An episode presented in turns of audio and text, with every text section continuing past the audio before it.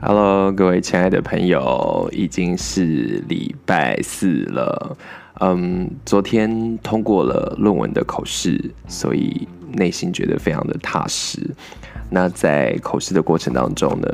三位老师都非常的温柔，给了我很多很实用的建议。那我这篇论文，嗯，是写有关苗栗第一次办性平游行。所以，嗯，老师们都说这篇论文如果能够把更多的细节补充进去，那么在记录上面呢就会更加的完整。那特别是，嗯，政大广告系的孙秀慧老师就说，因为他回想起当年记者第一次上街游行，那那第一场那个第一场游行，他当时已经几乎都快要忘记了。但多年之后呢，他看到何荣幸老师在一场演讲里面提到了当年的游行，他才想到说：哇，他当年也参加过，而且在一个狂风暴雨之中呢，赶去中正纪念堂、自由广场那边参加了这个第一场的记者游行。所以他鼓励我，在这篇论文里面，苗栗的游行是第一次举办，也许我们十年。二十年之后再回来看，这些都是会是很珍贵的记录。所以通过了，哦耶！那么通过了论文之后呢，当然还要进行修改，因为还是有一些内容可以继续补强。那特别是呃比较有系统性的去整理一些嗯一些还可以把它写得更清楚的地方。那里面我就发现到几个有趣的不同点啊，也是昨天跟老师讨论的时候呢，可能在训练上面，呃，作为一个学术的训训练哦，跟我过我过去在这个新闻写作的训练是不一样的。第一个是，其实我在这篇论文里面呢，访谈了五位很重要的伙伴。那在呃过去新闻的访谈里面，我就是一直被提醒说，记者的观点很重要。那因为我们访问都是有录音的嘛，所以呢，呃，我们访谈的这个对象他不可以随便去更改他他讲过的内容，或者是说他不能要求我在登出之前先给他看，就是我要怎么诠释。我作为一位记者是有全权的这个掌握。那当然，在这次论文进行的访谈里面呢，我本来也是有类似的想法。那当然，我的访谈者。呃，也没有说要去做什么大修改等等之类的，但是呃，的确有一位访谈者，他就觉得说，嗯，好像有一些诠释上面，他是我们可以讨论。那我一开始还想说，嗯，这好像不符合我在就是做在新闻工作里面受过的训练。那老师就分享，呃，世新的胡少佳老师就分享说，但是其实，在学术的领域里面，如果你做访谈，如果访谈的人他在事后想要修改内容。或者是做不一样的诠释，其实是 OK 的，因为在嗯这个研究的方法里面是非常关关怀访谈者的，是把访谈者当做主体的。那特别是这个访谈可能会影响到嗯跟他有直接的利害的关系的时候，呃，是研究者是应该要去接受访谈者做修改的。所以就跟我在呃 我说在做新闻的时候的想象是是非常不一样的。那再来，我觉得，呃，做惯了新闻工作，再回来写一篇论文，还有一个困难点就是，做新闻工作就是要去芜存菁，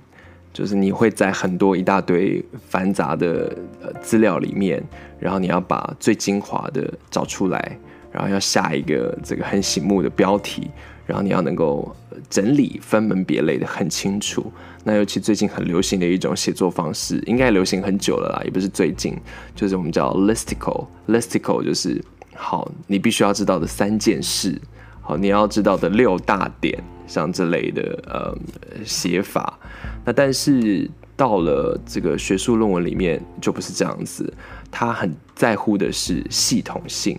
所以我前面如果告诉我的读者说，哎，我要问的是一二三四五六这六个问题，那回来我回答的时候呢，我就要按照这一二三四五六把它整理出来。如果里面有没有回答到的，我就要解释为什么。那再来是，就像我刚才前面讲的，老师给我最大的建议就是说，诶，也许你可以把很多的细节补充进来。那很多的细节，比如说像我们在举办这个游行过程、开会啊，或者是很多细部的讨论，我都觉得，嗯，好像不是重点。但是其实，呃，在写这篇论文、呈现这个游行举办过程的时候，那种来来回回的拉扯，或者是在讨论里面的细节。反而是在讲这个故事里面很重要的部分，不然的话，这也是为什么呃，直性的研究，也就是说，你用这种不管是观察，或者是访谈，或者是做笔记，它珍贵之处就在于说，你可以把很多复杂的事情具体呈现出来，不然你的事件其实是很扁平的嘛，就是呃，一个游游行办理就是这样嘛，你前面筹备，中间执行，然后收尾。就说穿了，就是一个呃事前、事中、事后。那如果你没有把这个中间经历的过程写出来的话，其实意义不大。那当然，我透过访谈我的五位访谈者，已经尽力去做这件事情。但是，当然还有更多的细节是可以去补充的，比如说我们的会议记录啊，我们讨论啊，我们的呃之之间的通讯啊，还有呃，当然还有很大一部分是我们在这个过程当中留下的文字。都是可以放进来的，所以这是昨天在嗯整个论文口试里面呢，我觉得老师一个很重要的一个很重要的建议。那我觉得老师呃另外一个老师的分享，我觉得也很有趣，就是我在里面其实就稍微带到，就是我们在苗栗游行，其实大部分的宣传，应该是说几乎所有的宣传都是透过社群媒体，因为社群媒体很方便嘛，又免费。然后我呃，我也统计了一下哦，就是呃去年的游行，我做了四十二个影片，然后就发布在脸书，然后我们用脸书做活动的宣传。那老师就分享说，其实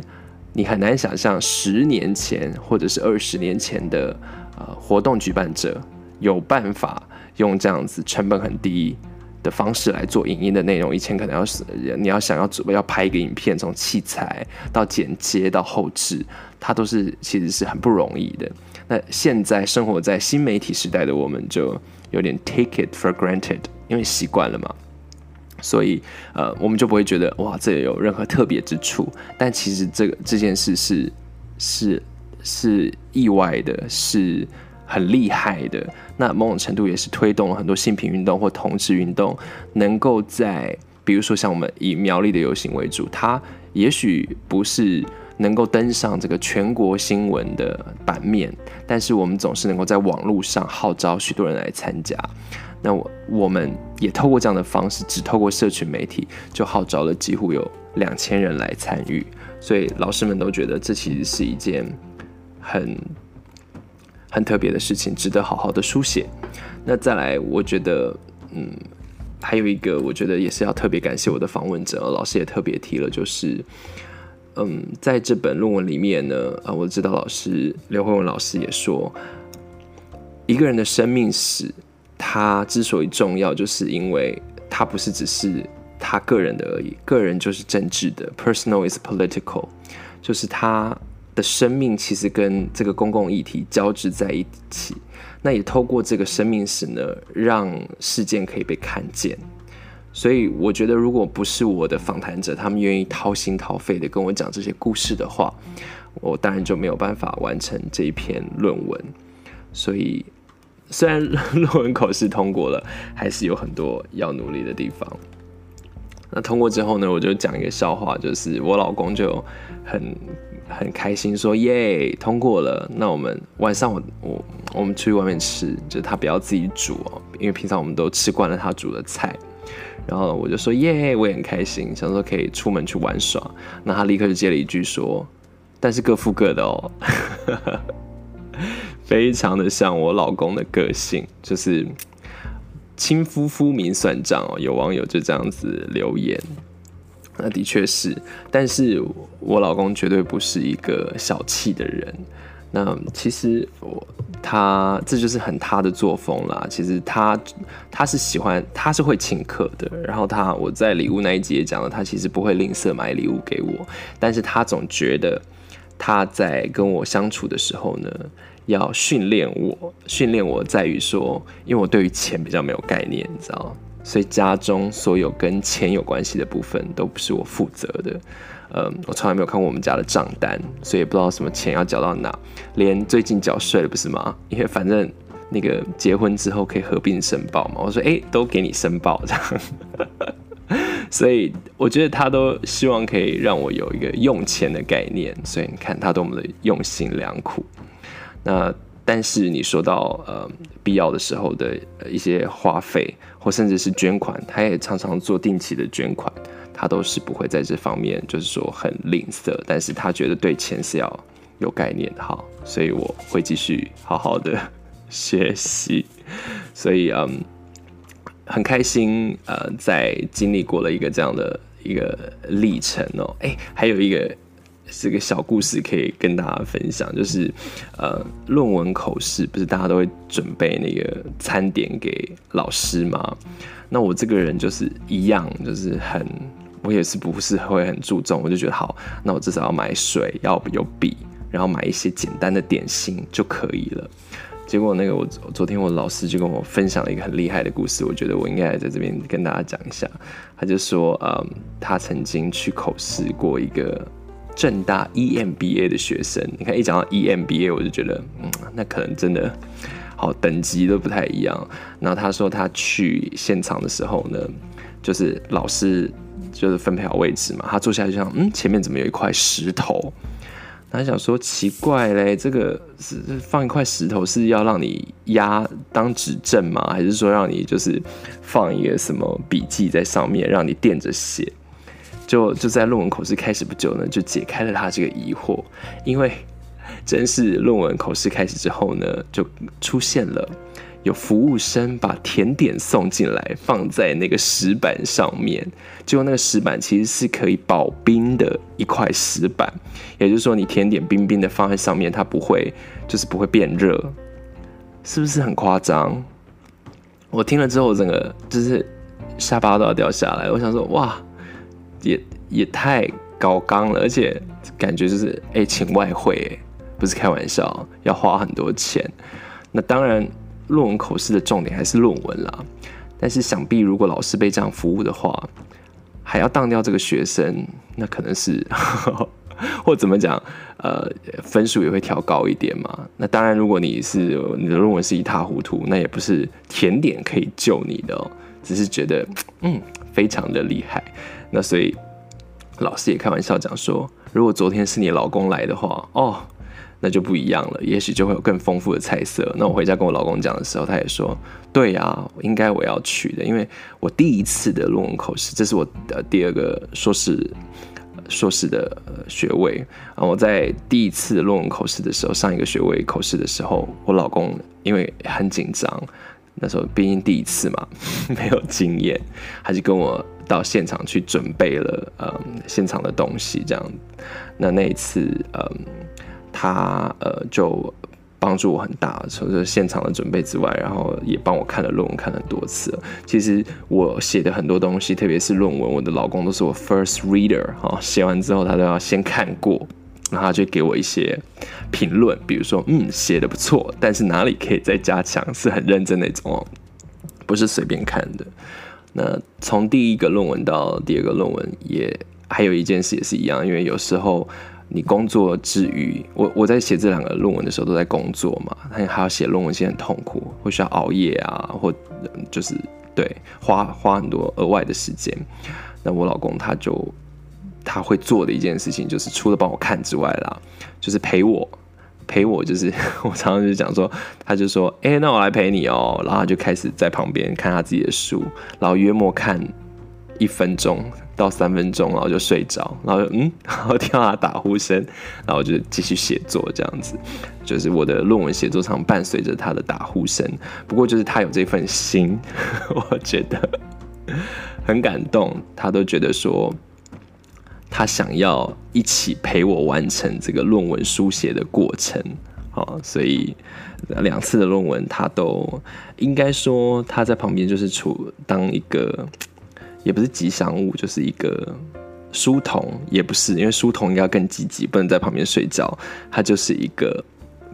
鼓励我的人。好啦，总之就是很感谢我的老师，很感谢接受我访谈的人，然后很感谢我老公啊，家人要不要顺便感谢？应该都应该谢天好了，太多人要感谢了。嗯，完成了呃论文这件事情，呃，也接下来我觉得修改完之后啦，就是我在八月底之前呢，希望可以顺利的离校拿到证书。那我觉得对我来讲也是这个。二零二零的下半年也是人生一个新的里程碑哦，就是想说，哎，可以，既然写完论文，可以去多做一些什么事情，比如说，呃，把那个把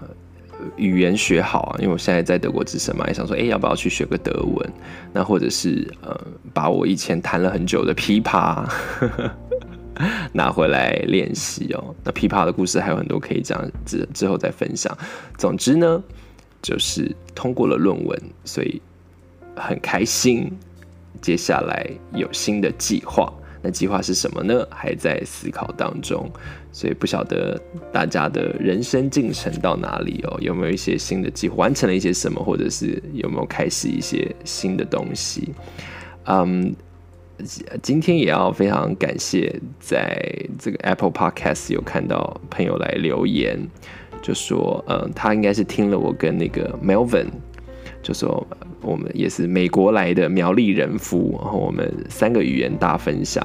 那他就说，哎，三语分享很可以哦，他就是，他就说，呃。听了之后呢，他也觉得嗯很有意思，所以我就觉得嗯看到这样子的留言，他说他是客语很破的河洛人，呃没问题啊，你你是 Holon 那当然不能要求你客语很好，那希望你的 Holo 发河洛话可以讲得很好。那他说很感很能够感觉到你们对于自身客家文化的荣耀感，多元文化万岁，真的这就是我觉得台湾最特别的地方，越多元越开心。就是这这个多元，让我们的心胸更加开开阔。那再来是呃，我就是有之前有讲到一位有看过《勾勾捷运》的那个听众，就说听我闲聊日常很舒压，很多事物的看法听了有共鸣。重点是日更，天哪，我的日更现在有时候会有点落掉，然后请原谅我。作为听众很幸福，每天都很期待，谢谢你们。那也希望大家不要忘记，我们礼拜一有一个心理咨商的单元。不晓得大家会不会觉得上一次两个案例会不会太长？因为大概是有史以来录的最长的一集。可是我看一下那个收听的时间，很多大家都还是要把它听完呢，还是大家就把它当做一种背景音乐在放？有没有？如果你有任何心理智商的问题，也欢迎你可以投稿给我们，不管是透过呃脸书粉丝页，现在的脸书粉丝页也跟这个 podcast 名字一样，就是同志人夫。My gay marriage, my gay marriage，或者是说你可以寄 email 到 t s o u t s o u h a n h gmail.com，就可以把你的问题提出来，然后我们就请 Tico 老师来帮你分享。那那一集上次的分享其实也有很多的反响，那就希望可以帮助到大家解决日常的问题。这就是今天想要跟大家分享的内容。那我们明天见喽，大家拜拜。